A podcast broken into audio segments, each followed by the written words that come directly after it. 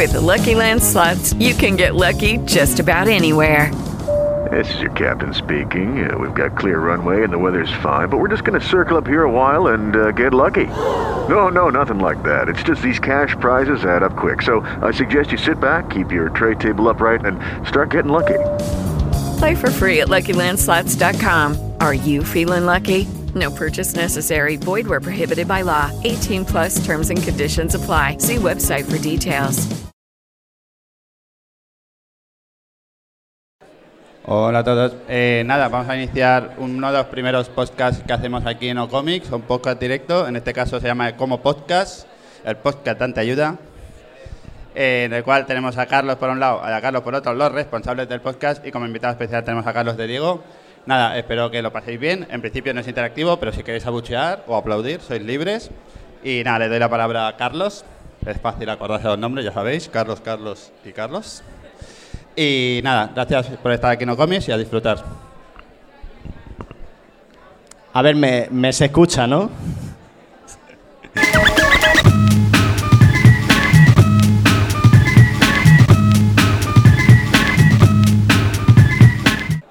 Muchas gracias a todos los que estáis sentados aquí, a todos los que habéis venido. Bienvenidos a Como, el podcast de Antiayuda, por primera vez en, en directo, lo cual nos hace mucha ilusión. Yo tengo un problema que es que mi única referencia de podcast en directo es aquella entrevista que había de, Radio Primavera Sound, de Young Beef y Z Tangana. Por eso me he vestido como tal, por eso me he puesto las gafas de sol. No sé comportarme y no sé comportarme en un festival de cómics especialmente. Pero bueno, nos han invitado y yo creo que es por una razón, que es porque editamos algo y lo autoeditamos, ¿no? Voy a seguir con la presentación, por supuesto, y entraremos en el tema de por qué es importante que estemos aquí y hablando de autoedición. A mi izquierda está Carlos de Diego, de sobras conocido. Eh, es, sí, sí, sí, es el de, el de Da Suiza. No, es una persona conocida primero en el mundo del cómic, luego está detrás de las cámaras de muchas producciones bastante guays. Es la mano derecha de Carlo Padial, lo cual no sé si es bueno o malo. ¿Y te definirías de alguna manera más? Sí, me definiría como peatón. Esto, esto va a traer cola. No, no tengo carne de conducir. Es, es perfecto, es un barcelonés de pro. Definición andarín. Le voy a presentar también mi mano derecha, eh, el corazón Soy de este su programa. Mi corazoncito es Carlos Navarro. Hola, ¿qué pasa? Soy su minion. Es, soy su- sí, serías mi minion si hicieras algo. Carlos Navarro, historiador, alma del programa, eh, izquierda del programa, sentado como... Peatón también, pero sobre todo conductor. Sí, piato un poco, la verdad. Sí. Primero de todo, quería dar una noticia de aquí nuestro invitado. Se ha definido como peatón, pero estás cojo, ¿no? Sí, me, me he lesionado en el gemelo. Hostia, la ironía, ¿eh? Rotura Y- fibrilar. Y est- esto ha pasado caminando. Bueno, mm, no, ha pasado corriendo, pero... Em, ¿No pone un poco en duda tu posición de peatón? Es decir, ¿lo defiendes con el mismo ahínco que antes? Sí, no, totalmente. Lo único que ahora voy, voy más lento, voy, voy con un flow que me hace ver la vida de una manera distinta. Sí. Em, esto te ha llevado a, a tu última creación. Vas a hablar de caminar. Estás Sí. preparando... Vas a ser podcaster, Carlos. Sí, sí, sí. Me di cuenta que todo el mundo hace podcast y pensé, hostia, pues yo también. Mm. Si esto lo hace todo el mundo no puede ser tan difícil. Y es un podcast sobre, sobre el hecho de caminar, eh, pero no puedo grabarlo porque estoy lesionado. O sea, estoy esperando a recuperarme para, para grabarlo porque si no sería un poco raro, ¿no? Un, un podcast de caminar, pero sentados en un bar, ¿no? Porque Sería muy largo, a La lo persona mejor. no puede, no puede No, andar. Carlos, sería muy largo. Sería quizá. muy largo, sí, Porque, sí, claro, sí. a ese paso. Entonces, eh, en breve, pues, eh, en cuanto me recupere, empezamos. Es muy buena promo que te hayas hecho daño por hacer un producto autoeditado. No, no, o sea, no, no hay relación en realidad. O sea, yo, eh, yo tengo una vida muy complicada porque al, al no tener coche, el trabajo me pilla muy lejos y me paso el día cruzando Barcelona varias veces, en varios sentidos, y entonces voy todo el rato persiguiendo a los metros, a los ferrocarriles, Mm. y escuché como que venía un, un- un metro y, y apreté a correr y ahí me, me lesioné. Entonces, eh, bueno, es totalmente congruente. o sea, estás, no- estás a la altura de Gaudí, eres un barcelonés de pro. Sí, casi, casi, sí, sí. Intentemos que el podcast llegue a, su, a buen término, ¿no? Efectivamente, en cuanto me recupere, ahí, ahí estaremos. Vamos al tema. ¿Qué te ha llevado a autoeditar esto y todo lo que en el pasado has autoeditado? Pues eh, yo empecé en los cómics hace muchísimos años y bueno, la manera de... Yo creo que la autoedición está bien para sacar los productos que, que, que quieres sacar y que no hay interés por, por las editoriales convencionales, ¿no? Entonces, eh, en el mundo del cómic es, es, eh, es un hecho que puedes hacértelo tú mismo, o sea, eh, lo dibujas, eh, yo estoy hablando de la época de los fanzines, vas a una copistería, eh, le pides unas cuantas copias que necesites al señor de la copistería y, las vendes y las distribuyes como, como puedas, ¿no? No tienes que esperar a, reuniones editoriales, etcétera, etcétera. Eso en todo caso llegará después. Si lo que tú has sacado ha tenido algún interés y ha llegado a editores de verdad, te encargarán pues, los siguientes TVOs o, o lo que sea. Eh, entonces yo creo que es la mejor manera de empezar a hacer cosas. Si, si tenemos que estar esperando a que un editor eh, te edite un TVO o que un productor te produzca una película o una serie, te puedes quedar, eh, te puedes quedar calvo Bueno. de la espera, ¿no? Sí. Entonces, es, bueno, edítatelo, ¿no? Edítatelo tú mismo, eh, ponen ese producto en circulación y si despierta algún tipo de interés, pues eh, será más fácil que el mundo mainstream o que el mundo normal eh, te reconozca y, puedas editar los siguientes TVOs o las siguientes series o películas o lo que quieras. Claro, o sea, es que es el, el- para mí el punto de la autoedición es ese. Es en plan, no todo, o sea, las editoriales al final quieren cosas que vendan y que una cosa no venda no quiere decir que no sea interesante. Entonces, si tú crees que tu, que tu movida es interesante, sácala. Sácala, haces unas copias, vienes a un sitio como este, la vendes y a ver, y tiras, y tiras con eso hasta que te llame, yo que sé, Astiberri y te diga, oye, te publico. Solo, solo lo veis. ¿Solo veis la importancia en el hecho de que sea un paso previo a una publicación más grande? Yo no, yo no, no lo veo nada. O sea, justo si te hablo de los principios cuando yo sacaba los TVOs, sí. Casi no había internet, era una cosa que quieres llegar a la gente, ¿no? Y entonces, eh, cuanto mayor sea la tirada, más gente te va a leer y al final haces, haces los TVOs o haces las cosas para, comunicar tus, ideas, tus, movidas, ¿no?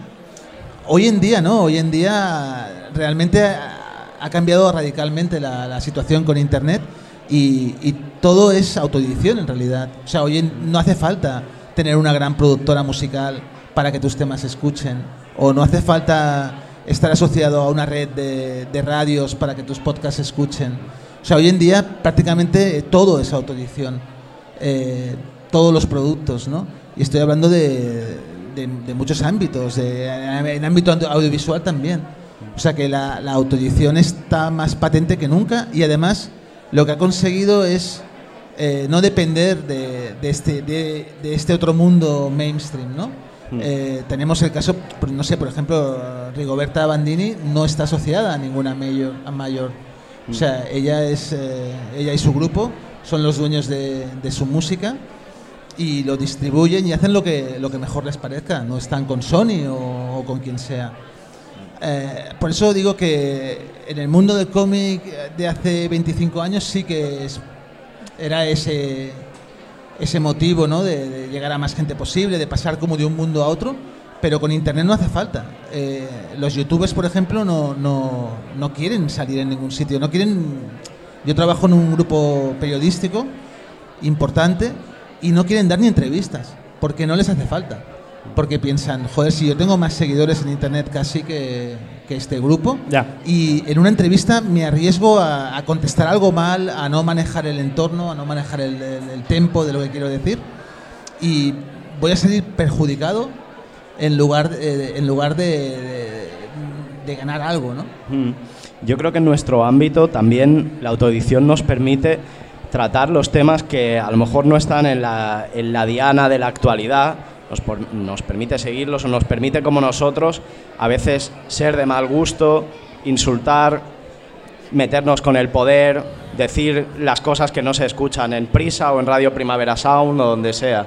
Creo que la libertad que da que las plataformas sean de acceso abierto es una ventaja porque podemos escuchar voces que a lo mejor de otra manera, con el esfuerzo, con los contactos que harían falta para llegar a tal o cual sitio, no se escucharían. Y para mí, por eso eventos como este son importantes. Aquí hay gente diciendo cosas que las siente y a lo mejor no hay otro espacio mainstream donde las puede decir. O sea, la, o sea, para ti la autoedición es que te puedes faltar. Sí, vale. sí. Vale, Eh, vale, no, no, está bien también. O sea, cero eh, problema. Es decir. importante. No, no, sí, yo soy muy faltón también. Pues ya está. Sí, me parece bien. Y, puedes faltar incluso a, a aquel que, normal- que normalmente va faltando por la vida. A los chulos del momento. Les puedes faltar. Sí, sí, sí. Está bien. El otro día nos metimos con Jordi Wild. Jordi, Jordi Wild, además de autoeditor y, y un jefe, pues yo qué sé, tiene que haber alguien que se meta con él. Pero con su físico. No, a la no, sí, hay, alguien que se mete con Sí, él. eres no te tú. preocupes. Em, aparte, no, no, aparte de, aparte de mi persona, hay más gente que se mete con él, pero no pasa nada. No vamos a sacar este tema otra vez, dos veces la misma semana, no, ¿eh? no, no, no. Hay que, hay, que, hay que controlar el ira. Tengo miedo de que me pegue Jordi Wild. Sí. O sea, esto es así. Vamos a ir entrando un poco en el. Vamos a hablar un poco de ti, ¿no? A la hora de, de autoeditar, yo entiendo que hay una chispa, una llama, algo, algo que por primera vez te dijo: soy un narcisista total, voy a hacer una cosa y voy a publicarla porque soy el rey del mambo. ¿Te pasó algo así? Bueno, eh, no, bueno, así como una iluminación, quieres decir. Sí, como de. En plan, llevo dibujando, ¿no? He creado. Porque crear, crea todo el mundo, no es exclusivo de la gente que viene aquí. Pero no solo eso, sino dices, he creado, voy a crear algo más que va a ser cerrado y lo voy a publicar. Bueno, en el caso, en mi caso, fue algo bastante natural. Eh, yo dibujaba y, y compraba TVOs en, en una tienda que se llamaba Newton, todavía existe. Y ahí nos juntábamos varias personas que también dibujaban, que hacían cosas, que estaban empezando, y de manera muy natural hicimos un, un. El dueño de la tienda se llama Ferran, vamos. Ya no, ya no tiene esa tienda, pero se sigue llamando Ferran. Eh, editó un fanzine y nos dijo, oye, vamos a colaborar, vamos a sacarlo. Fue todo muy, muy natural. Y a partir de ahí entregamos las páginas, era, era un fanzine de, de fotocopia, se llama Alan Smithy. Eh, era un bien, fanzine qué muy, bien, muy, bien. muy loco. Y, y empezamos a colaborar ahí. Y en un momento dado, cuando ya ves que tus páginas salen eso, fotocopiadas, que la gente los lee, las lee y tal, sí que yo, por ejemplo, hice otro. Empecé a hacer unos fanzines míos, o sea. Pero no fue, no fue, no hubo, no hubo iluminación. no ¿Creasteis hubo- vuestra no propia hubo. escena ahí? Es una mini escena, ¿no? Con gente muy interesante, como Santiago Sequeiros, un, un dibujante extraordinario. Eh, o Díaz Alcaraz, que tiene una mano fantástica para el dibujo. Hubo una escena muy underground, muy, muy, muy underground, pero también muy bonita de, de disfrutar y, y muy divertida. Es la típica escena que a los 5 años se, se autodestruye por drogadictos. En plan, de repente empiezan a consumir mucha cocaína todos y se pelean entre ellos y hacen unas movidas locas. No, no, No. Era- éramos muy pobres, o sea, Claro. no había dinero para... No había dinero para cocaína, para ¿no? nada, Como no. nosotros, Lo- literalmente lo más nosotros. normal es que es compartir novia, así se destruyen las amistades. Mucho, mucho más rápido que con la cocaína. ¿Eh? Mucho más rápido que con la cocaína. Sí. Vale, vale. Sí, sí, no, aquello, aquello no, no, era una mini, mini escena, pero fue, fue chulo, fue bonito, teníamos, eh, íbamos al salón del cómic con nuestros fanzines, los distribuíamos, los vendíamos, eh, te ibas de fiesta, lo pasabas bien. Tengo una buena anécdota del salón del cómic, eh, Una. tengo muchas, pero tengo una que pensando hoy en salones, luego si queréis me preguntas y... Tírale, ¿eh? Explícala. Dale, dale, por era- favor. Era, era, o sea, vosotros, no sé si conocéis a Torbe, Torbe es un... Por supuesto. un delincuente, un eh, actor porno. Pero Torbe, antes de ser Torbe, se llamaba Ignacio y tenía una revista de cómics. Eh, publicaba una revista de cómics donde yo, yo colaboraba. Claro, yo qué sabía. o sea, yo Eras menor. Era, yo, entregaba las páginas, las páginas de TVOs y él las publicaba, le pasaba la factura y no, y no cobraba. Y estuve colaborando en varios números y en el Salón del Cómic un día me lo, me lo encontré y le dije, hombre, ¿qué, qué pasa, Ignacio? Que te tengo a muchas dar". facturas incobradas y tal. Me dijo, no te preocupes, Carlos, porque eh, yo ahora vendo un montón de, de revistas y cuando tenga el dinero, nos éramos varios que no habíamos cobrado, bueno, éramos todos que no habíamos cobrado, cuando tenga el dinero venís a tal hora y os pago a todos. Vale, vale, perfecto. Y fui a, a- a cobrar y me dijo, no, no, me han, me han robado las revistas, me han robado las cajas. De las Era broma. Menudo Eh, bucaque, ¿eh? Te hizo. Hizo- sí, sí. A todos. Cero Claro, sorpresa, yo- la verdad. yo entonces no era, no era actor porno, no era, no era, no era delincuente. Era no solamente un enano asqueroso. Era un, un- sí, un tío que te timaba, o sea, que no te pagaba. Un, Claro. Es que también, también te digo, la, la zona de los fanzines del Sound del cómic es un poco el pasaje del terror también, ¿eh? depende del año. Pues yo recuerdo gente atacándote para que le compres su fanzine, que está bien. O sea, hay que vender al final, pero a veces se ponen como violentos de más. En plan, Sí. te Entonces- violentan mucho. Yo- claro, yo- yo- mi sorpresa fue un día viendo internet mis cosas, como encontrarme a este señor diciendo, hostia, pero ¿qué es esto? o sea, es un shock muy grande, como de, este tío me debe dinero. Exacto, y todavía me debe dinero. Sí. Este tío me debe, me debe, me debe mi dinero y está aquí. mm, Ya, ya, y ni siquiera le puedes acomplejar con el tamaño de su pene. Ya lo ha enseñado a todo Claro. el mundo. sí, sí, no, no. Sí. Y no, ¿no te has planteado ir ahora a cobrarle la deuda? No, no En plan, me lo he 2022, planteado. enviarle un DM por Instagram, en plan, Si te oye, imaginas, ¿no? O sea, ¿te acuerdas era de muy mí? Poquísimo dinero, pero. bueno, pero tu dinero, al final. ya, ya, sí, sí. Además, ahora sí que, Que maneja. son mil o dos mil pesetas, ¿no? Algo así, yo creo. Pero que me lo paguen pesetas. Claro. Claro, No, claro. No, era- creo que ya eran, ya eran euros, ¿eh? Esto, creo, ¿eh? No lo Bueno. sé, no estoy seguro, pero es igual, que me lo paguen pesetas. ¿Dónde está esa escena? Ahora he calculado que son 20 años que hace. Como Sí. los 20 años del euro. Más o los menos. García. Claro. Uf, Entonces. ¿dónde está esa escena ahora? ¿Qué queda de ello? ¿Siguen dibujando? Al- ¿Todos? ¿Alguno? Hay, hay de todo, hay, hay, hay de todo. O sea, no sé, por ejemplo, Sequeiros está de ilustrador en el mundo, ha sacado un TVazo el año pasado, maravilloso, que lo, lo recomiendo a todo el mundo. Eh, Dida que está haciendo monólogos, eh, hay gente, te, te hablo de los que conozco. Eh, creo que Ferran se jubiló. Eh, Torbe está en la cárcel. Torbe creo que no sé si está en la cárcel o. pero Torbe no. no Pero no- queda no muy bien de escena, tío. Partícipe en esa escena. Eso es, era- eh, eso es como el rap en Chicago, tío. Lo de, lo de Torbe era una revista de verdad, era una revista con ISBN, era una revista. Era el mainstream, imagínate tú. Y, y Carlo pues está haciendo, escribiendo y haciendo series y es la única. Carlo y Didac somos los únicos que mantengo el contacto. Ahora, ahora me, me he encontrado con Albert Montaigne, eh, que sigue haciendo unos TVOs maravillosos. Sí. Él, él estaba ya como en otra clase, era como, Buah, este tío sabe mucho, este tío es muy bueno, este Ya tío, este tío le va a ir muy bien. Y la verdad es que, joder, le ha ido increíble. Eh, cualquiera de los TVOs de Albert es una maravilla, no, no tienes que elegir. Y mola que, que se baje aún al fango por aquí, ¿no? Sí, bueno, está en el festival de al lado. O sea, yo me he enterado ahora que hay como dos festivales. Estamos Hay en el pequeño. El 42, que es como de literatura fantástica, ¿no? Sí, sí. Que está justo en la nave de al lado, y este que es de cómics. Claro, a partir de 20 páginas ya es literatura fantástica, no un cómic, ¿no? Supongo. Es que de hecho, a mí cuando hemos llegado en la puerta, me ha parado. Me ha está, parado está aquí, eh, le puedo saludar. Sí, está ahí, lo tomamos viendo desde aquí. Estamos hablando de usted. En el, en el podcast no se ve, pero lo estamos viendo Sí. ahora. Exacto. Sí. Pues Es magnífico. Cuando, cuando he llegado aquí, eh, me ha parado la puerta un fulano y me ha dicho, ¿tú eres Carlos, el de cómo? No sé qué. Y le digo, sí.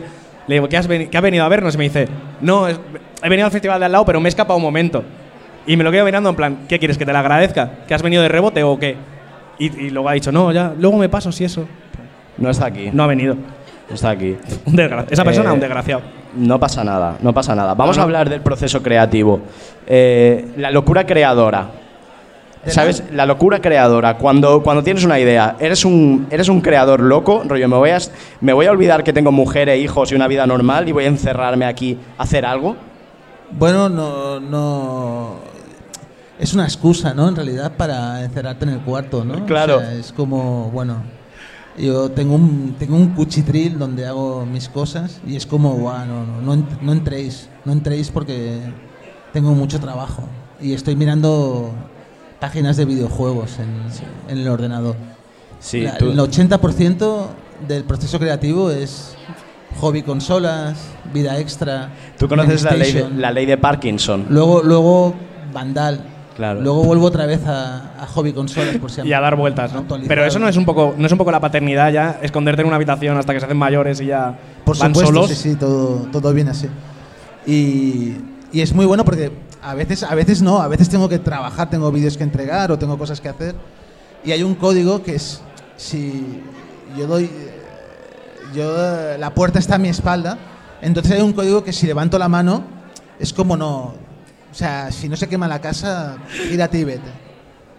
Entonces es maravilloso, es como tener la sartén por el mango. O sea, si alguien entra como por cualquier circunstancia, eh, que no es la casa se quema, eh, yo levanto la mano y, y se giran y cierran la puerta y... Porque, porque claro, en tu casa se conoce que eres una estrella, entonces está trabajando la estrella. Levanta la mano, Ava Gardner. Sí, sí, A mí sí. me gusta mucho porque tiene, tiene a toda su familia maestrada. Sí. En plan, hace un gesto y ya entienden que, que no hay que entrar. Sí. No, no siempre funciona, hay que decirlo. o sea, Ah, vale. Hay gritos, tengo hijos adolescentes. Cuando no eran adolescentes, cogían como unas otitis terribles y lloraban mucho.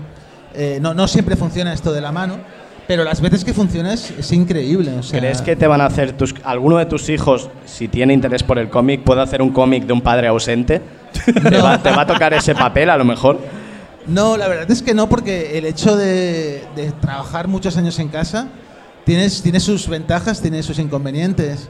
Y una de las ventajas es, por ejemplo, cuando mis hijos se, se ponían enfermos, me quedaba yo. Mi mujer no se pedía fiesta en el trabajo, me decía, Claro. quédate tú con ellos. Y entonces eh, hace que estés presente, ¿no? También ahí. Lo único es eso, que hay, hay días que la, la- la- la actualidad de los videojuegos es frenética y hay que, hay que seguirla y tienes esa excusa como de, bueno... A mí me estoy- pasa con las materias primas, ¿eh? Sí. Sí, sí, sí. Yo creo que cuando algo te interesa es frenético siempre la actualidad. Es- siempre, es siempre. Sí, la verdad es que el, el mundo de las baterías es, es frenético. O sea, el término es frenético. Electrizante. Eh, entonces, eh, nunca eres un creador procrastinador, ¿no? Solo acabas la obra cinco minutos antes de cuando te la piden publicar o cuando tienes que ir a una feria o lo que sea. Bueno, la verdad es que es que siempre, siempre acabo estando como en muchos líos y las fechas de entrega son, son ajustadas y no es que lo vayas dejando un poco también, pero siempre hay este... Depende del lío que lleves, pues sí, eh, se te van acumulando las cosas y es puede llegar a ser complicado. sí, sí. Y, y con otra gente del gremio, ¿no, ¿no te encuentras que hay gente que se queja siempre de que no acaba las cosas? No te- a mí me toca los cojones la gente que no acaba los proyectos. ¿Qué les dirías? Pues seguro que te los encuentras. Yo, yo creo que lo mejor es no hablar de los proyectos. Esto, esto, es, esto es fantástico. Cuesta a veces porque tienes ilusión, em- empiezas a hacer algo y, y dices... eh, yo te comenté, por ejemplo, eh, el tema del podcast Caminar porque no sabía nada de podcast y pensé, bueno, voy a llamar a Carlos y, y a ver cómo se hace esto, ¿no? Pero, por ejemplo, no, no te lo tenía que haber comentado, porque ahora estamos hablando de algo que todavía no está hecho y que pierdes un poco la energía. No, ahora tienes un compromiso conmigo. No, no tengo ningún compromiso. Claro, y- pero... y, y- y va a estar atento, ¿eh? Te lo digo yo, va a estar atento a ver qué pasa Sí. con eso. Y- y- Va a haber llamadas, va a haber mensajes, Sí. alguna este amenaza. ¿Cómo va esa pierna? Exacto, te has curado ya, empieza a andar. Masajes también, ¿no? Pero es, es in- o sea, yo comenté este proyecto contigo porque tenía ciertas cuestiones técnicas que, que no manejaba, pero lo mejor de los proyectos es no hablar de ellos, es no, no, no hablar de ellos, no decir nunca nada, porque pierdes fuerza, pierdes energía creativa en eso. ¿Seguro? ¿No, no crees que...? Estoy convencido absolutamente. A cada persona le funciona Mm. lo que le funciona. En mi caso es usted no hablar mucho, eh, pero ni siquiera con la familia. O, y es eso, no, no intentar, eh, no intentar eh, presentarlos mucho antes de tiempo, porque a veces pasan mil cosas, se tuercen las cosas. Aquí en el público está, está junto a nosotros, está León Santana. eh, hemos trabajado muchos años juntos y él puede dar fe de la cantidad de proyectos que se caen. O sea, que presentas, reuniones, puedes ir comentándole alguna cosa. Pero cuando estás metido en algo es no hablar mucho y centrarte solamente en eso para no perder la energía, eso es guay. A mí me, me va bien. Pero en algo autoeditado, al final la responsabilidad es propia. Sí, ¿no? pero es mejor mm, salir como con el fanzine o, o con el vídeo que tú quieras. O sea, decir, bueno, he hecho esto, pam, ¿sabes? No intentar eh, presentarlo antes de tiempo, etcétera, etcétera. Y en la época esta en que Elon Musk ha encerrado a sus trabajadores y los ha puesto a currar, ¿Crees en el crunch creativo? ¿Crees en encerrarse y acabar las cosas? Sí, bueno, eh, a veces pasa, a veces pasa. Eh, depende del proyecto y tal, eh, por cuestiones de producción, por cuestiones... eh, pasa que se acerca la fecha de entrega y, y hay ahí cierto quemazón, ¿no? Eh, puede pasar, no, no es agradable, hay que sobrellevarlo como, como puedas y hay que intentar que, que no pase y hay que intentar sobre todo que no se convierta en una, en una costumbre, en una rutina. Una cosa es que te pases, yo qué sé, eh, todo el día jugando a Call of Duty, tengas que entregar unas páginas y, y te pille el toro, pero bueno, coño, no haber jugado Call of Duty. Y otra cosa es que por cuestiones del proyecto se vayan complicando las cosas, cosas que no dependen de ti, y te veas en una situación muy, muy apurada. Y lo que no hay que hacer nunca es normalizar eso, ¿no? El, el terreno de los videojuegos que hablábamos antes es algo que está bastante normalizado, ¿no? Los últimos dos meses antes de entregar el juego a quemar a toda la peña. Hombre, no es agradable, pero la gente tiene una vida y tiene que, que compatibilizar el trabajo con la vida. A mí el tema del crunch eh, me pasa muchas veces eh, en el periódico, pero porque es un periódico, porque es una cosa que sale cada día. A veces hay haces tus planes, pero claro, la actualidad, yo qué sé, te entran unos audios de no sé quién que son urgentes o de repente hay cualquier movida rara eh, que tienes que cubrir, ¿no? No es bien bien crunch, pero, pero es algo que, que hace que vayas apurado en determinados momentos y, y no, no, no mola mucho. Eh, vale. No hay que convertirlo en costumbre. Llevo 15 años trabajando así. todo, el, todo el rato. Con crunch tú, ¿no? Todo el rato. ¿Por qué procrastinas? Por supuestísimo. Pero entonces no es crunch. O sea, si, Bueno. si procrastinas no, no lo es. No. Bueno, hay un crunch al final, claro. Pero es ya, pero pero no es bien bien eso. Yo para bajo mi punto de vista de Carlos, no es bien bien eso, o sea, si procrastinar y que después te pille el toro es una cosa, pero es tú imagínate que estás eh, cumpliendo unas fechas de entrega de un proyecto, pero por cuestiones de producción eh, hay, hay, hay movidas hay, y no has procrastinado y te encuentras con esa situación. Ah, no, no, claro, es cuestiones de otra- producción eso es no hay. otra, otra cosa y la gente que o sea, la gente que lo sufre lo pasa muy mal. Lo pasan francamente mal, porque Sí. no son responsables de esa situación y se encuentran con, con momentos muy, muy, muy apurados. Sí. No, no, lo tuyo no, no es. Es que soy un vago, y ya está. ¿Conoces la ley de Parkinson? No. Pues justamente dice eso, que un proyecto durará exactamente el tiempo que te hayan dado para hacerlo. Por eso yo siempre te doy la mitad de días que me dices que te va a costar algo. Y siempre lo haces. Es verdad. Ya está. Es verdad. Soy tu peor pesadilla. Soy tu PM. Es literalmente mi jefe. Sí. Por algún motivo te has convertido en mi jefe, no sé cómo ha pasado, pero ahora no puedo escapar. Me sale solo. Ya. Sí, no. ¿Por qué será? Y, y después de tanto esfuerzo, ¿alguna vez te has enfrentado a la frustración? Rollo, he hecho esto, me parece que soy la hostia. Además, según lo que has dicho, no lo consultas con nadie y a la gente le importa tres cojones lo que has hecho. ¿Esto Bueno. qué tal te sienta? Hombre, esto, cualquier persona que hace, que hace algo para mostrar, tiene que estar preparado para, para eso, ¿no? Muchísimas veces me, me he enfrentado a la frustración, a veces por cuestiones propias, pues porque no has podido ah, hacer ese proyecto como tú pensabas, ¿no? O no ha quedado, no ha quedado todo lo bien que, que tú quieres, ¿no? Esto es algo que es, que es natural y que hay que saber, o porque no has podido hacerlo, porque en un momento dado estás luchando por hacer algo y se cae por cualquier, por cualquier chorrada. O sea, eh, no, no se va a hacer porque no sé quién se ha casado. Y dices, ¿qué, qué, qué? ¿Una boda? ya, pero ya, o por cualquier, cualquier excusa. Y, y el hecho de sobrellevar las frustraciones es muy importante para cualquier persona que haga, que haga algo creativo. Y al revés también ha pasado. Por ejemplo, en la época de, en la época de, de Playground, estábamos llevando el vídeo en Playground. Y hacíamos vídeos virales extraordinarios que tenían millones de visitas. Era una locura. Y, y había días que pensabas, hostia, este vídeo me ha quedado muy bien, esto es un hit, es como lo mejor que he hecho en mi vida, lo voy a petar porque, porque lo están petando los otros vídeos que estoy haciendo y este es evidentemente mucho mejor que los anteriores, a, a mi criterio. Lo publicabas y, no lo veía nadie. Y al revés, o sea, hacías un vídeo, hostia, que no te gustaba nada, que te encontrabas mal ese día, que no habías dormido, que estabas casi sin mirar a la cámara y se convertía en viral eso también es la gracia del asunto, ¿no? El no saber nunca la sal de la vida, no saber nunca cómo van a funcionar las cosas, ¿no? Pero sí, el tema de la frustración yo creo que, que le pasa a todo el mundo. Eh, si te dedicas a algo creativo tienes que estar preparado para, para, para sobrellevar la frustración y también para sobrellevar eh, lo que funciona, no volverte loco cuando algo funciona mucho.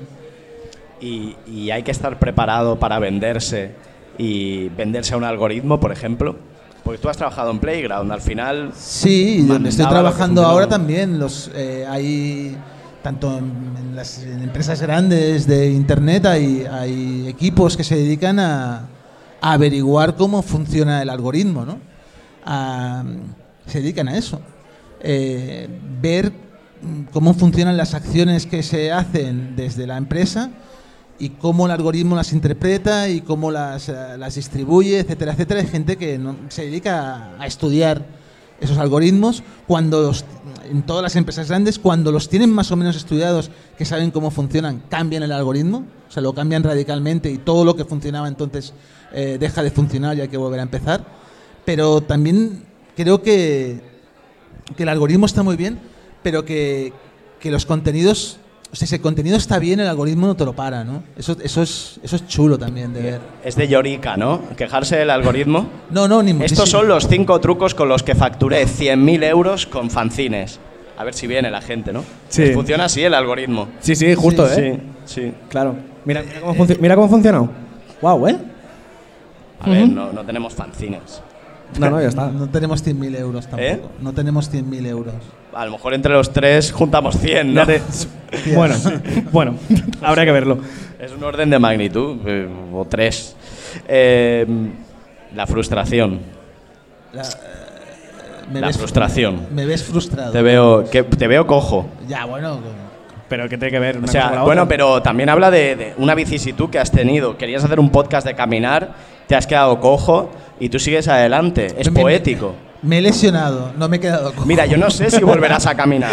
Hombre, he venido No, aquí pero bueno, caminando. con pero el bueno, pelo- por a ver, favor. o le añades drama al podcast o será otro podcast de un tío hablando. Segui- según según mi, mi doctora, son dos semanas más de. de- Sin podcast. No va a perder el pie, Carlos. O sea, no. No sé. Que no vas a perder el pie, no. O sea, va- está No, todo bien. no, Es que le ha intentado añadir un, un dramatismo forzado aquí raro. A que- ver, imagínate, ahora a lo mejor eh, esto cambia el ritmo de tu programa. ¿Quieres perder tú próximo. un pie?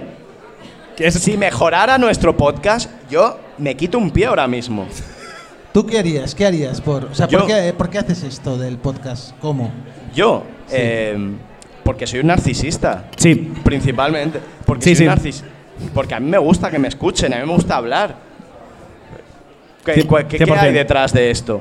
¿Qué digo? Si, si puedes abrir un libro y leerlo. Pero si lo hago yo es puramente y después de una reflexión. Porque estoy completamente zumbado. Eh, Así es. ¿Y tú, Carlos? Eh, ¿Otro Carlos, Carlos Rubio? ¿Por Eh, a, a mí me, yo me, arras- me arrastró.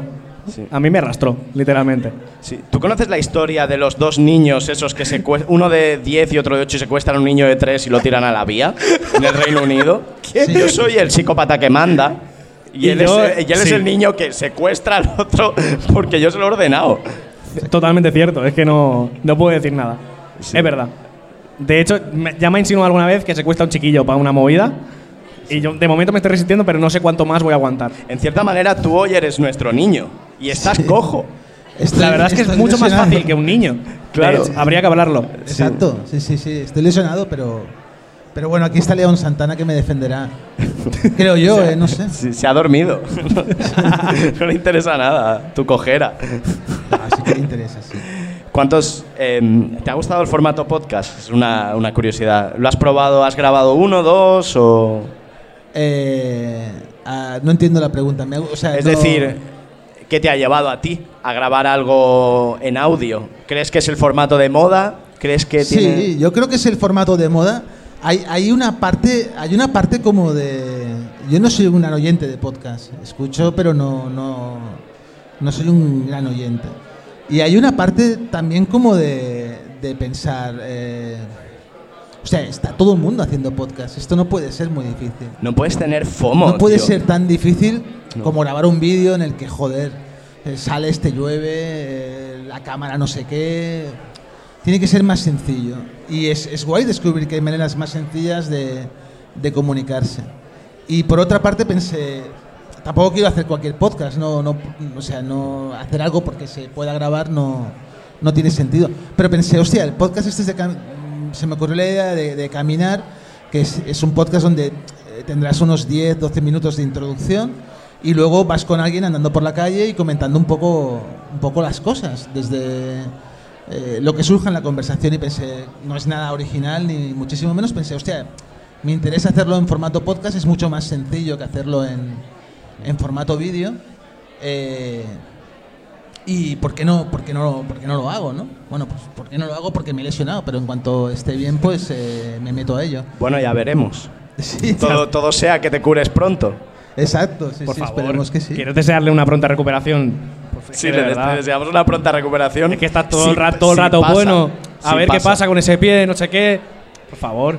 Después de pasar por estos temas, la locura de la creación, la procrastinación, la, frustración, el reconocimiento, de, ¿vives de ello? ¿Realmente afirmarías que te mola mucho que te reconozcan que haces algo bien? Bueno, eh, yo creo que nadie vive del reconocimiento. Vives de dinero, ya, ya. o sea, viven de, de otras cosas. En mi caso tampoco creo que sea una persona en absoluto conocida.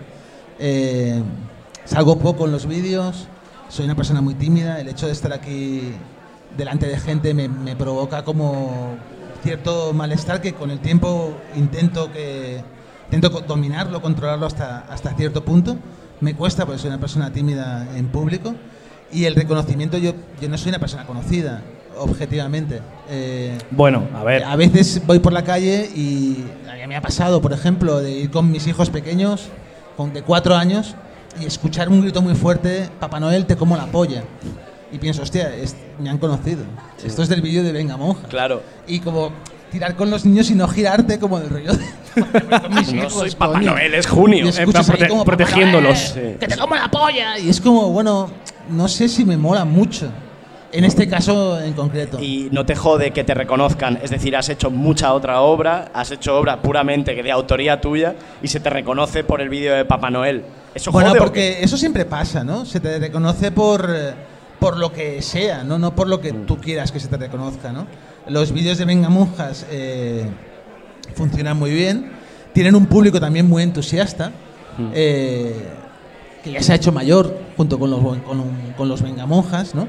Tienen un público muy, muy entusiasta que se dedican pues a gritarte por la calle, es, es bonito también que, que lo hagan y, y insisto en, lo primero es eso, que yo no soy una persona, una- o sea, no me considero ni lo soy una persona conocida y a lo mejor que puede pasar que, que si a lo mejor te conoce alguien de otros ámbitos no, no te dice nada, o sea, no, eh, no te va a gritar, eh, son gente más eh, centrada quizás, ¿no?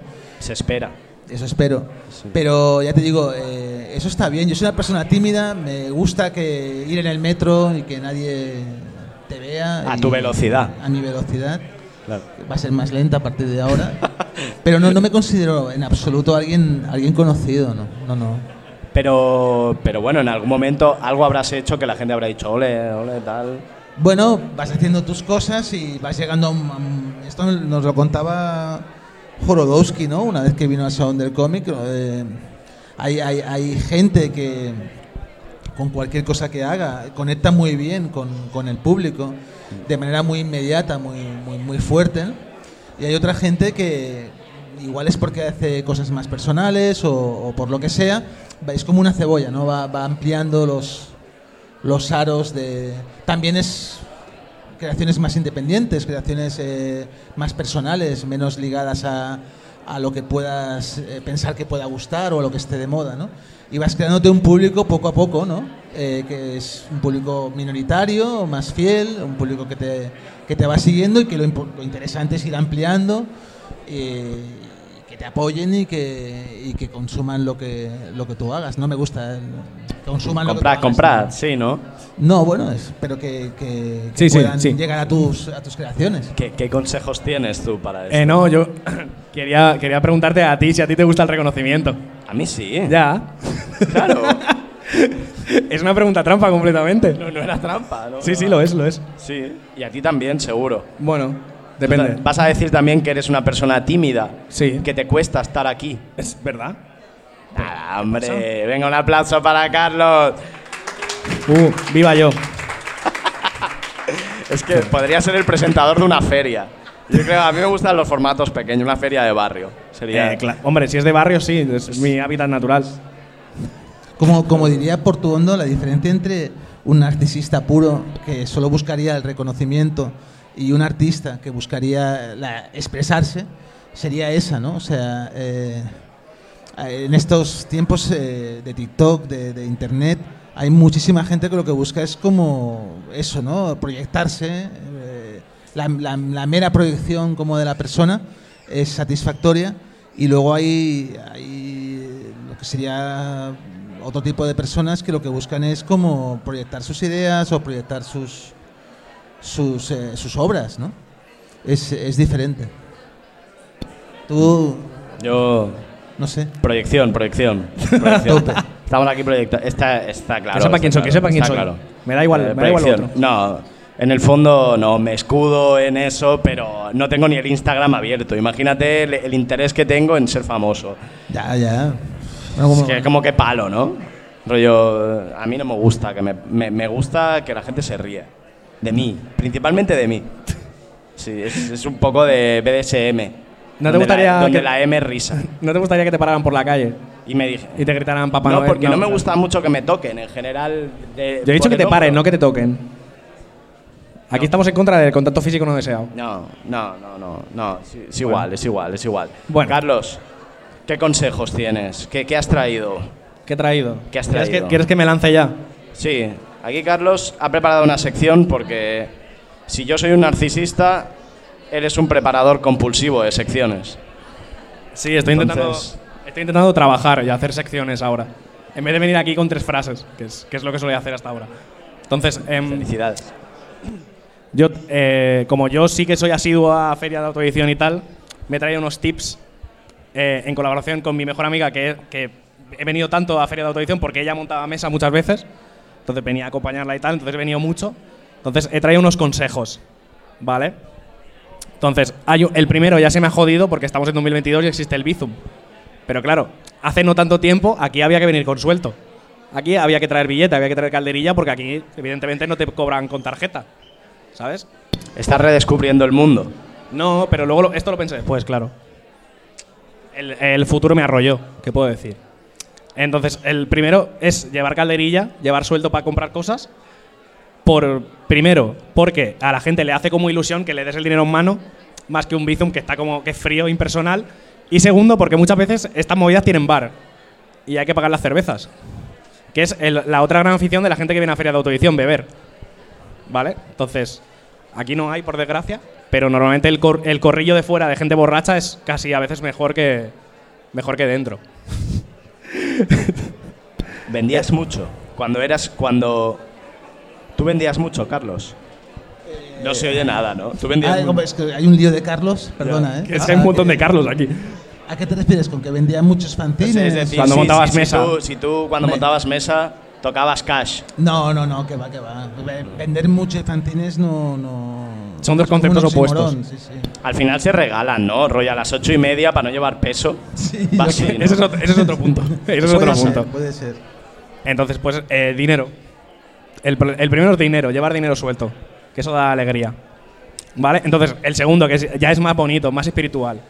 Es en plan, o sea, aquí hay cosas que no vas a ver en ningún otro sitio normalmente. Entonces, si a ti te entra algo por los ojos, llévatelo. ¿Sabes? O sea, y fácil. Si ves que algo te gusta en una parada y tal, habla con la persona, vas y te lo llevas. Porque seguramente no te vas a cruzar con eso nunca más. El, el gigante este con forma de paloma que hay en el baño. lo habéis visto, ¿no? Eh, se puede. Se parece a un amigo tuyo, de hecho. Está en venta. Deja a mis amigos en paz. Bueno, se me ha confirmado que, que sí que es verdad que no soy yo. Vale, se vale. parece a un amigo tuyo. No quiero decir nada. ¿Vale? Eh, y ya está, ese es el segundo consejo. En plan, si ves algo que te llama, llévatelo. Porque seguramente, o sea, ahora con las redes y tal, a lo mejor sí que lo ves en una, alguna cuenta de Instagram de la- de la- del artista y tal. Pero normalmente lo que no te lleves aquí no te lo vas a llevar jamás, normalmente. El, el rollo escena te hacía tener que comprar mucho. O sea, te debes a tus colegas de. del No. rap este de... ¿O no? Nadie compraba, ¿no? Ni entre vosotros. Se intercambian, hombre. No, se intercambian o. Claro. Sí, o compras lo que te, lo que te apetece. El, el bien queda, quieres decir. Eh, Sí, sí, sí. Alguna vez sí. Existe ese Hay, hay, hay, hay que reconocer que una de las cosas que menos me gustan de, del pasillo, por ejemplo, esto, esto de los fanzines del salón del cómic, es como la gente muy pesada de cómprame el fanzine, cómprame el fanzine, hostia, esto no mola. Hay violencia, O sea, hay violencia. Eh, no, no todo el mundo lo hace, ni mucho menos, pero son como técnicas un poco que no, que no molan. De mírate esto, cómpramelo, no, esto no mola. Hombre, rebaja el producto a, a meras bragas en un mercadillo, ¿no? ¿En serio te has currado estos seis meses? Al desespero, ¿no? Sí. Ahí. Sí, y a medida que va pasando el tiempo y va llegando la hora de cerrar, solo, solo la, la posibilidad de tener que cargarte todo eso para casa otra vez te hace convertirte en un animal. Pasa, pasa en este sector como... Yo, yo conozco el sector del, del, del graffiti. ¿Pasa que aquí hay que comerse la polla, sí o sí? O sea, no puedes decirle a alguien en plan, esto es una mierda lo que has hecho. Eh, Este graffiti es bueno, feísimo. yo te estoy Es- hablando de un sector de hace 25 años. Habla, habla, habla, Eh, sé cuñado. No sé, no- yo no sé nada ahora del sector este. Padrea, O sea, padrea. veo- Padrea. O sea, yo veo ahora, por ejemplo, aquí, eh, creo que para empezar hay una diferencia, es que yo que sé cómo son los fanzines ahora. Eh, o sea, quiero decir, sé cómo son porque los estoy viendo, los compro, los consumo, pero no sé lo que hay detrás. Ahora, es que habéis traído a alguien, o sea, me has traído con muy buena intención y estoy bien aquí y todo eso, pero coño, es... Te has traído una feria de, de- del 2022 a alguien que hacía fanzines en el 2000. O sea, es Bueno, como, buah, tío, vieja vale, escuela. Como para hablar de la vieja escuela y tal.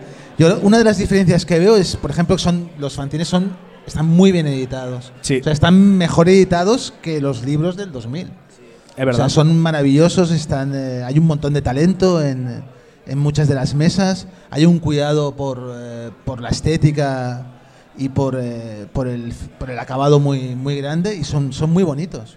En nuestra época estamos hablando de fotocopias en blanco y negro. La fotocopia en color era muy cara.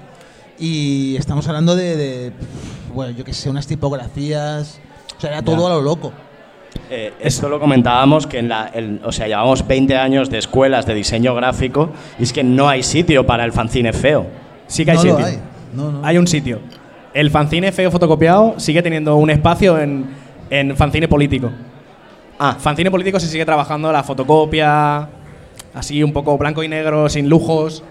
¿Sabes? Eso ahí sí que sí, se sigue Pero- jugando, pero, pero en, cosas más preciosistas ya no, claro. el fanzine de las juventudes del PP está fotocopiado. Eh, ¿Te imaginas? El- la revista aquella donde escribió Pablo Casado el artículo ese horrible. Sí. ¿No? Era un fanzine. No, pero cosas en plan de el, la escisión de la escisión de la escisión de la escisión del Partido Comunista hace un fanzine. Mira, yo de he, visto recetas aquí, veganas. yo he visto aquí una revista que se llamaba Femiñetas, que era claramente política y era preciosa también. Era guapísimo. O sea, no hay sitio para la fealdad en Digo, 2022. algo que sí, a- Yo- sobreviven. Yo el fanzine más, más loco, más loco que he visto en mi vida era de Teodoro. Teodoro era un autor de cómics que, que se hacía llamar El Rey de España. Era un, un punky de una historia tremenda, es para hacer una película de este chico. Era un punky que creo que era de Logroño, que venía a Barcelona a hacer fanzines y hacía unos tebeos maravillosos, muy, muy, muy bonitos, unos fanzines muy, muy chulos, eh, de humor así muy, muy potente, pero de línea clara, muy cuidada. Y entonces en el, salón del cómic trajo un fanzine que, que tenía su mierda. Había puesto su mierda en el, en el fanzine, la había plastificado, había plastificado el fanzine y veías como el fanzine tenía una, una capa marrón. No, esto, es- esto es real, esto no, no te lo puedes imaginar. Y estaba vendiendo su fanzine con su mierda. Claro, ¿qué Es que pasa? claro. Que el jueves, el jueves bien, pero el, el- el- el sábado hay mucha gente en el salón del cómic, hay mucho calor. Y aquello era como, hostia, aquí huele a mierda. Y el tío era como muy orgulloso de, es mi mierda, es mi fanzine Claro. de mierda. Es que una cosa que te permite el fanzine es la performance. Claro, adelantó a Abel Dauphin Este- 20 años. Este nos adelantó a todos por, por, Ya, ya, ya. por la izquierda o por la derecha, no sé, soy peatón, no sé cómo coño se adelanta, pero nos adelantó como por el, por el sitio donde no se puede adelantar. Claro, claro. Luego lo, lo bonito Este es el también. fanzine más loco, ¿eh? Que, Es que, que- hombre, es bastante loco, la verdad. Luego también lo que me gusta es cuando, cuando una editorial normal intenta implementar algún tipo de movida así loca, queda como el culo. Porque, por ejemplo, yo recuerdo una edición de Sandman que llevaba como arena en la portada. Y era absurdo, era una estupidez y era feísima además. Entonces, intentaron jugarla y no les salió bien. Entonces, eh, la, la fantasía, dejásela a, al fanzine mejor. El gotelé para las paredes. El gotelé para las paredes, efectivamente. Entonces, continuamos con los, con los tips. Entonces, eh, luego también hay partistas. O sea, no solo para gente que viene aquí a mirar. O sea, si tú eres artista y montas, montas mesa por primera vez, lo suyo es que te des una vuelta, hables con la gente, hagas amigos. ¿Sabes? Porque esto al final te tiras aquí ocho horas y esto es bastante. co- Si te quedas tú solo, es bastante coñazo, la verdad. Es un ambiente de gente tímida esto. No, no te creas. Si ya has visto que te acercas a un stand y te hablan y Hombre, puedes mantener faltaría, tío. puedes mantener conversaciones. De hecho, en el tiempo que llevamos aquí hemos hablado sobre Kevin Smith, sobre el metaverso y alguna cosa más. O sea que esta gente es abierta, entonces em, hay que hacerse coleguita de, sobre todo de la gente de la mesa de al lado, que es la que te vigila cuando vas a mear, si vas a por un café, ¿sabes? Todos estos rollos. Me, me gusta que te sepas las teorías sin haber publicado un fanzine nunca, ¿eh? Pero que he venido mucho. Que mi amiga, mi amiga Seidi ha montado un mesa muchas veces y yo venía aquí a hacerle compañía, a traerle café. El policía de los fanzines. Eh, estaba guay porque a veces cuando me sentaba detrás de la mesa se pensaban que lo había dibujado yo. Que era como, los miraba como... ¿Me has visto con cara de tener algún tipo de sensibilidad artística? No. Lo siento, te equivocaste. Y, y eso, hay que, hacer, hay que hacer amigos. Y no solo por eso, sino porque además te, te lo vas a encontrar. Porque esta gente se, re- se suele repetir, suelen montar mesa en varios sitios. Entonces es mejor que tengas amiguitos para echar la tarde, ¿sabes? Y algún archienemigo también, que eso siempre está guay. Claro. En un- una persona a la que odiar. Que eso es lo que más une, al final. Entonces, eso es, eso es un punto. Entonces, luego, otro punto para los artistas es en plan, cúrrate la mesa. ¿Sabes? O sea, todos sabemos que la gente que viene aquí son unos tiesos y, y vienen aquí que se han gastado todo el dinero en su fanzine y tal, pero coño, ponle, ponte unos LEDs, una pizarrita, cookie, un algo, ¿sabes? Entonces, ni que sea para vender, porque es que si no, Aquí no ha fallado nadie. no, ¿eh? no, esto, está, esto está increíble, esto está precioso, mira. Mira, mira, mira, mira qué maravilla. Hay unas luces ahí, una cosa verde, fosforita. Fagoch. Mira, ¿eh? hay que, hay que decir lujo. las cosas fuertes. Lujo. Hay lujo. Entonces, em, claro, cuando en mis tiempos, cuando yo era joven Sí. y venía a estos sitios, era, era, había currado, pero en plan, con un cartón te hacías un aparador, Pero da rabia a la gente que echa de menos la parte cutre del pasado. que no es cutre. Es cutre, tío. No, Marta, Marta Stuart es cutre. ¿Eh? Marta Stuart, la señora esta que hace movidas, eso es cutre. ¿Para ti? No, no, es cutre. No, que me lo enfado del- ya, ¿eh? Lo del cartón hoy en día es cutre. Marta Stuart Por hace eso cosas no con lo tiene cartón. nadie. Hace cosas con cartón, Marta. Pasa que el cartón te, co- te cobra 50 euros por el cartón, pero es cartón al final. Cartón no. En contra del cartón. Enemigos del cartón. No, tío. No. Es que no te parece bien nada, tío. Entonces, eh, vale. Siguiente, a ver si este te parece bien, porque yo ya no sé. Entonces, el siguiente punto. Eh, o sea, hay que hacer amigos, hay que venir aquí a pasárselo bien, porque al final vienes a pasártelo bien, pero hay que vender también. Ni que sea, para lo que hemos dicho, para no tener que ve- volverte cargado a tu casa. Entonces, si tú te quedas detrás de la mesa así mirando al suelo, no vas a vender un cagao. ¿Qué tienes que hacer? Pues eh, darle, un poquito a, darle un poquito al marketing, ¿sabes? Dos por uno, tal. O no. Eso, ¿no? O venderlo normal también, sin, sin arruinarte más de lo que ya estás, ¿sabes? Entonces, esto es complicado porque hay gente que no se da bien vender. A mí no se me da bien, por ejemplo. Yo, yo te diría, tengo esto, me lo compras. Vale X, X dinero. Moneda de curso legal, ya está. Entonces hay que esforzarse un poco, hay que ponerse y yo qué sé. Y al final, no hace Eras- falta... Tú eras buen vendedor, ¿no? Un pésimo vendedor. Pésimo vendedor. Sí. Porque no eres como. mm, no, he Era un hecho poco- esto. pff. Yo me lo A ti imagino te, un que- poco... te queda bien lo de. pff, mm, No, son 10 pavos. Yo me lo imagino un poco como, como una que- cerillera. Yendo ahí en plan, comprarme yo de hecho cerillas. no- nunca he tenido mesa ¿eh? en un sitio de estos. ¿No has montado mesa nunca? Nunca he montado mesa. Ni, ni compartida. Montaba mesa y yo dejaba los fanzines y... No, es- no, Bolivia. es como de. No. mm, te queda bien. Es una actitud vital que yo no sé hacerle, a ti te queda súper Una bien. desidia increíble, en plan, yo te lo dejo ahí, véndelo tú, ¿sabes? Luego me das el dinero. No, son 10 no se, pavos. no se dio la circunstancia y como tenía colegas en mesas, pues, pues lo dejaba Bueno, te ahí. ahorrabas, te ahorrabas pagar la mesa. Claro. Sí, no sé. Suda de la mesa. No, hombre, Así, no. en plan. pff, A mí, me, a mí me gusta mucho el underground del underground, que es la gente que va con el fanzine en mano a. Cómprenme este fanzine. Que van dando vueltas, que esos son los que se ponen violentos. Bueno, Scram, ¿no? También. Scram también lo hacía así, ¿no? Sí. Iba con el carrito y Exacto. sus cómics autoeditados. Claro, ¿no? pero Kramer era Cramp y esta gente. Ya, ya, eso sí. Y hay gente que se pone violenta y además te está intentando vender un churro, que es como, bueno, yo qué sé, ¿sabes? No, pero aquí la gente es muy educada. ¿eh? No, no, aquí esto es increíble. fantástico. No, es- no. Todo, todo buenas conversaciones, todo stands muy bonitos. Hay muchos pelos de colores, Sí, también es muy bonito. eso está bien. Yo no, no voy a ser una persona que yo critique los pelos de colores, la verdad. No, no, ni yo tampoco, a mí me encanta. Da un poco de pena que Ojalá sea ya todo tan bonito, para, ¿no? Para metérmelo aquí un... Que Ojalá da- tuviese pelo, ¿no? Es lo- pelo. No hace falta seguir la frase. que te No, da pena. No hace falta decir, ojalá tuviese pelo para pintármelo de rosa. No. O sea, si a mí me dijesen, te damos pelo, pero te lo tienes que pintar de rosa ahora mismo, joder. Ahora Te lo mismo. firmo ya, ¿no? Pero ya la frase se queda en, ojalá tuviese pelo. Ya está. Bueno, Ojalá. ¿crees que hace falta pelo para Tuviese publicar un pelo. fanzine? Para vender un fanzine hace falta pelo. Hace falta pelo para todo. Sí. Hostia, Claro, es verdad. esto es una cosa, vosotros, vosotros eh, claro, la gente no, no, no ve. Esto me gusta mucho, eh, me gusta mucho que me invites al podcast para decir esta frase, ¿no? La gente no nos ve, la gente no nos escucha. Sí. Esto yo, yo lo digo por la radio. La gente no lo ve, pero se están dando de hostias aquí al lado, en la radio, ¿no? Eh, no, no dicen. Pero eh, la gente no nos ve, pero joder, es que tenéis unas matas de pelo bastante, bastante buenas. Es que. Hay buen pelo, hay buen pelo. Es que si no, no puedes subir en Spotify, tío. Mira Jordi Wild. Mira- antes, mira. antes. ahora ya no, ¿Has claro. pensado que quizá para el programa Caminar tienes que ponerte pelazo en Turquía? No, no, no, no. no.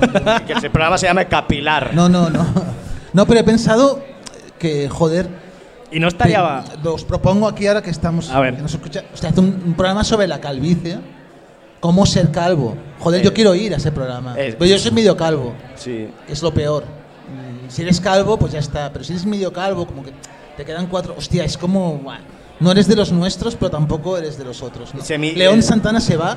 se tiene va. un problema, tiene un Sí. problema capilar. Lo ha llamado Blacktoven Eh, otra eh, vez. Es una incógnita en internet, siempre aparece con máscara, pero eh, ahora, ahora se ha ido, no nos escucha. lo Futuro calvo, después. futuro Está clare- calvo. Está clareando, Pero no le digas eso, pero no le digas eso. está clareando mucho. Tú Ya- también un poco, ¿eh? Ya, yo tengo entradas. Es, es como la excusa de futuro Pero o sea, calvo. todos- Aprovecho eso para proponeros esto. O sea, si hacéis uno de cómo ser calvo, yo, yo quiero ir.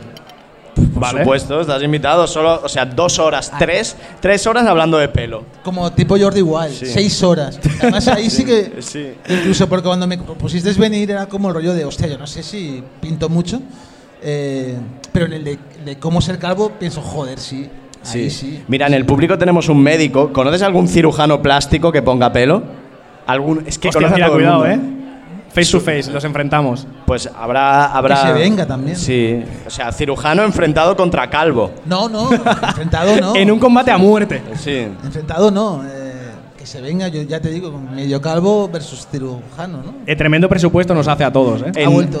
En estos, en estos eventos no se lleva el, el llevar botox ni pel es como que da vergüenza, ¿no? Y yo creo que no debería dar vergüenza. Si habéis aceptado el diseño gráfico, la gente que pone aquí, si ahora hay colores, el siguiente punto puede ser pincharse botox, ¿no? O sea, hay que romper los estereotipos de la gente que una hace operación, cómic, una operación tontorrona, ¿no?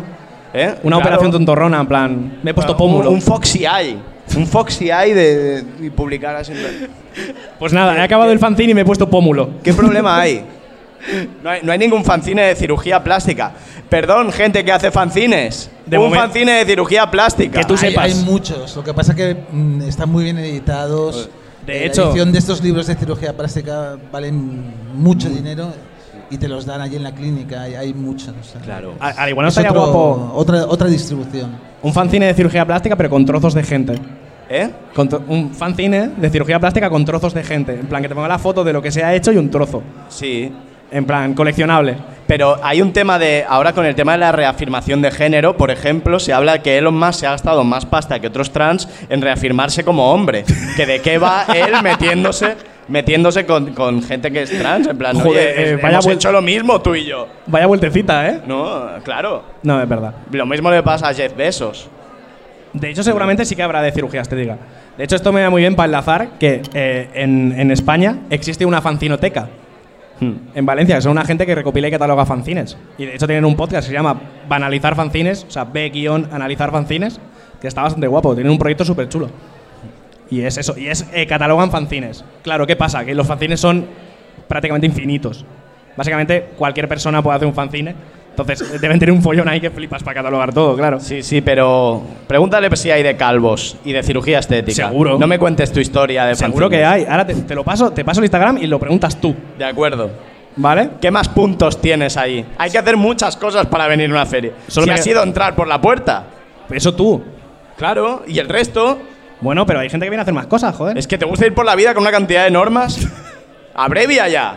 Que solo me queda una, tranquilo. Venga, va. Vale, la última es eh, como asistente. eh, hay que traerse una bolsa para llevar las cosas. Importante. Para Anda. llevar todo ese, todo ese fanzine que te llevas a tu casa. Entonces, esto es, es, un, es un gran momento para un poco fardar de tote bag. Que es, aquí se trabaja mucho la tote bag. Si te- puedes mirar, va a haber muchas. La tote bag es un- una bolsa infame. ¿A ti te gustan? No, ni me gustan ni me disgustan. Yo- yo no lle- llevaría- yo no llevo porque llevo mochila. Yo no llevo, no puedo llevar porque porque yo soy árabe y un árabe con una tote bag es sospechoso. Perdón. Es peor con una mochila. Pues claro, Te lo digo yo que claro, sí, ¿eh? claro, claro, claro. Con una mochila y nervioso en un metro es Es complicado, ¿no? Sí. Pero la tote bag no engaña, porque mira, mira qué fineza. Aquí se ve lo que se ve lo, si llevas algo que haga luces y explote, se ve desde fuera. Voy a, voy a meter mi frase. Eh, desde casa no lo podéis ver porque es un podcast, pero Hay- Carlos, Carlos Rubio tiene una tote bag de color negro con una, Con un una gato. Tela, una tela maravillosa, muy fina, y hay una ilustración de un gato eh, con cuernos y una cruz invertida, tipo satánica, dentro de un círculo. Así es. Así es. eres muy buen presentador de podcast. Muy ¿eh? bien descrito, eh, la Sí, verdad. ¿eh? Joder. Está muy bien. Entonces, eh, yo quería aprovechar eh, para sacar la vergüenza de la gente de las tote bags y hacer un sorteo. Ahora. Que creo que no va a salir bien. Ole, ole, sorteo y Vale, ¿quién, ¿quién que esté prestando atención ha traído una tote bag aquí? Cero unidades. A ver, buah, Dos, vámonos. Na- Dos. Ya está, por dos personas. dos personas. ¿Alguien tiene una tote bag por ahí? Mira, Mira. acércate, acércate. Acércate un momento. Pero esta es una tote bag de lujo, ¿no? Bueno. Esto no cuenta. Joder, muy no, buena no, tote bag, no, ¿eh? No, no, no. No, Es- no. No, no es una tote bag. No, no lo es. Es Eso de te ha marca. costado mínimo favor. 25 Es de marca, pavos en un es- es- chino, esto- ¿eh? esto es un bolso. Qué pasada.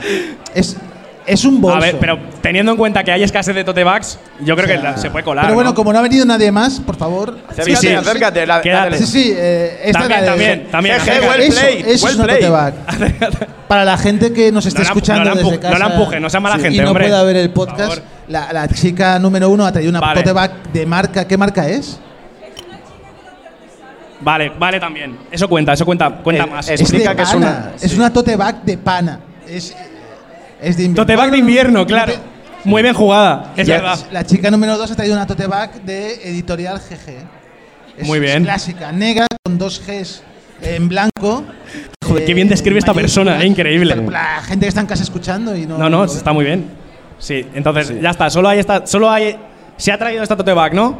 Y aquí, eh, ¿qué, aquí qué dos tote bag? más. A ver. Aquí, la, la pareja médica. La, Ah, pareja, la ah, pareja médica. Lleva la tote bag dentro del bolso. Sí. Es muy raro. Esto es un poco trampa, ¿eh? Te voy a decir. trampa. Pero lleva chapa. Lleva chapa. Lleva y esto, chapa. esto ya da muchos puntos. Vale. Tote, Tote bag bag. de diseño. Entonces- tote bag comprada en la Costa Brava. Tote bag con chapa da, ya Un es lo poquito, más. ¿eh? Lo Un más. poquito, esa, esa ya no es de fantineros como de moderno Sí, un pero, poco. pero mm, que se nos van las chicas. eh, no, no, a esa la Hay conozco. que mantener el interés de a esa, dos la, con- personas a esa la conozco yo, no te preocupes. Sí. para el consorteo. Eh, Vale, pues eh, viendo. Vamos a desnudarnos rápidamente, que mantener el interés. Tío, que haga falta. Esto iba a ser una competición de tote bags, pero vi- viendo el plan, pues eh, cada uno se va a una taza. Y ya Pues está. venga, no, no te vayas. Que No te vayas, que tienes un taza. regalo. Sí, tienes un regalo. a ver si Claro. te piensas que te paripe de gratis. ¿Conoces, Oye. ¿Conoces cómo el podcast de Antiayuda? sí, lo conoce. Lo conoces, Y me ¿no? conoce Un a mí. poco. Me ahora, conoce a mí. ahora lo conocerás en forma de taza. Entonces, voy a apagar el micro y voy a repartir. No, pero ¿vale? llévate el micro y. Llévatelo, llévatelo. Hay un Pregúntale cable, el algo. cable es muy corto, hombre. Llévatelo hasta- Bueno, un aplauso para la chica de la camiseta de niña polaca que se lleva una magnífica taza de cómo. Ahora, eh, está todo el mundo mirándome. eh, explico esto para la gente.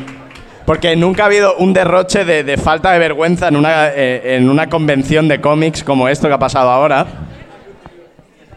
Estáis a tiempo de enseñar más tote bags. Hay premio. De repente la feria, ¿no? Sí. La feria de. A ver, a ver. No. Señala. ¿Qué lleva ahí? Esta no es tote bag. Eso tiene un montón de correas y movidas, tiene- ¿no? tiene- Vale. O sea, es que es increíble. O sea, Pero, pero, ¿de qué vais? Si quieres la taza. Pero, porque, pero, Si quieres tío, la taza, te la damos. o sea, pero no es pero difí- La hemos dado ya a esta chica de la no es, no es difícil. O sea, bag. Es Ojo, esto, eh. ¿vale? Que han- nos han Sin pana, sin correa, sin movidas. Una tote ¿vale? bag de pana y una tote bag con un como con un una especie de Es que para se- la gente que lo está escuchando en casa. Es que se trabaja Una especie se- de bolso cruzado. Se trabaja a un nivel aquí que yo no entiendo, tío. Sí, sí. Yo, espera, yo esperaba mucha gente más tirada, la verdad. Pero da- dale la taza. Bueno, eso, eso. Dale la taza Sí, también. Están sobrando tazas. Es que tengo una caja en mi casa entera. Mira. Venga, va, también. Venga, ala. Ven aquí. De repente, de repente el- esto ha dejado de ser un podcast, No se ha convertido vayas, en una feria de la taza. No te vayas. eh, La feria Bowman. de la taza. Bueno, yo, yo conozco a Bowman desde hace muchísimos años. Ha montado este tinglado del O-Fest. Es el primero, el primero que haces. Es el tercero que haces. Eh, es el primero, el primero que vengo. Eso puede ser. Pero porque sabes que soy medio autista y, y voy muy, a muy pocos sitios. Bueno, Eh, pero nos vamos viendo, vas acudiendo a sí, eventos sí, de sí. fanzines y ahí hemos ido coincidiendo. Porque tanto yo como tú eh, siempre estamos. Exacta- exactamente, y nada, eh, es muy guay. Es muy guay que nos hayas invitado, que hayas invitado al, al Como. Y no sé, es una, serie- una, serie- una feria muy bonita, no sé, está muy bien. ¿Qué, cómo, cómo, ¿Cómo está yendo Bowman? en Bueno, yo creo que es la gente la que tiene que hablar, pero por mi parte creo que está siendo bastante eh, receptiva, o sea, está viendo bastante público, creo que hay bastante animación por parte de los expositores como los que vienen. Luego tenemos charlas como estas con el escenario repleto del público y, nada, yo creo que está yendo guay. Para lo- todos los mal que podría ir, está yendo muy bien. Sí, eh, vivos estamos. Pídete un aplauso, Bowman, aplauso, hombre, por favor, ¡Lo ha montado! ¡Lo Ha ha mon- montado! Ha montado esta movida. Se lleva una taza por montar festivales. Bowman, Vosotros además- también podéis montar festivales. Además de montar festivales tan chulos como este, tiene una editorial muy chula. Sí. Eh, el último TVO que he leído es de Fran Desastre, El Paseo, es fantástico. Y, y hace, bueno, edita unos TVOs muy, muy bonitos también. Para la gente que está en casa y no los ve. que sepan, que no, que no conoce el mundo del fanzine ni del cómic. Que existe Underground eh, Comics y que, que es unos TVOs muy bonitos. Al final es mi droga, no tomo otra cosa, no bebo alcohol, al final pues me gasto el dinero en comprar y en editar cómics y claro, luego tienes que enseñarlo, pues digo, pues monto un evento y lo enseño. Es así, mi, mi lógica es así de buena. Bien enseñado, la verdad. Fantástico. es un- Bien otro, otro aplauso, ¿no? Otro aplauso, venga, aplauso va. más. Adelante. Organizador. ¿Y Y, qué? bueno, pues esa era mi performance. Señores, ha habido unos regalos de tazas aquí, se ha hablado de la creación, se ha hablado algo de podcast. Te tenemos que dar las gracias otra vez, Carlos, por ser nuestro padre, por hacer de padre en este programa de tanto en cuanto. Sí, bueno, gracias a vosotros por invitarme. Cuando quieras. Cuando Es quieras. tu ca- El es tu próximo- casa. El próximo hablará de pelo. Perfecto. Invítanos tú a caminar. Yo ya te dije que Uy, yo te invitaba a palear. Joder. Eh, sí, es verdad, pero no, no, no, no, no voy a ir. No vas a ir. Ya te lo dije que- yo Ya, si, ya, ya. si me quieres invitar a de caminar, avísame con tiempo para prepararme físicamente. No, más que nada porque nado muy mal y, y he visto tus vídeos y he pensado, joder, ahí no me meto ni loco. Si es un flipado, que no es nada, ¿eh? Sí, sí, Bueno. yo no- es por una cuestión, no cuer- sé, no salir ahí como ahogado. Pero que agradezco mucho la... No pasa nada. Yo te no espero en la nada. orilla. En la orilla, si es hablando contigo, espérame que iré. Pues venga, cuando quieras. Muchas gracias a todos por venir. Muchas gracias. Y nada, Gracias. a comprar. Venga, eh, dejad la pasta.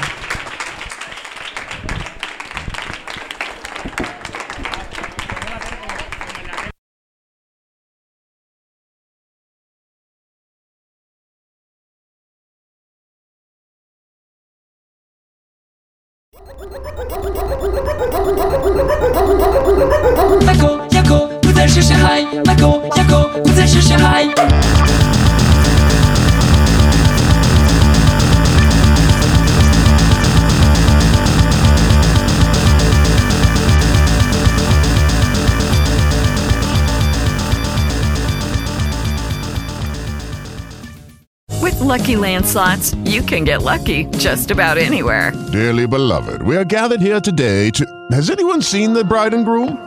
Sorry, sorry, we're here. We were getting lucky in the limo and we lost track of time. No, Lucky Land Casino, with cash prizes that add up quicker than a guest registry. In that case, I pronounce you lucky. Play for free at LuckyLandSlots.com. Daily bonuses are waiting. No purchase necessary. Void where prohibited by law. 18 plus. Terms and conditions apply. See website for details.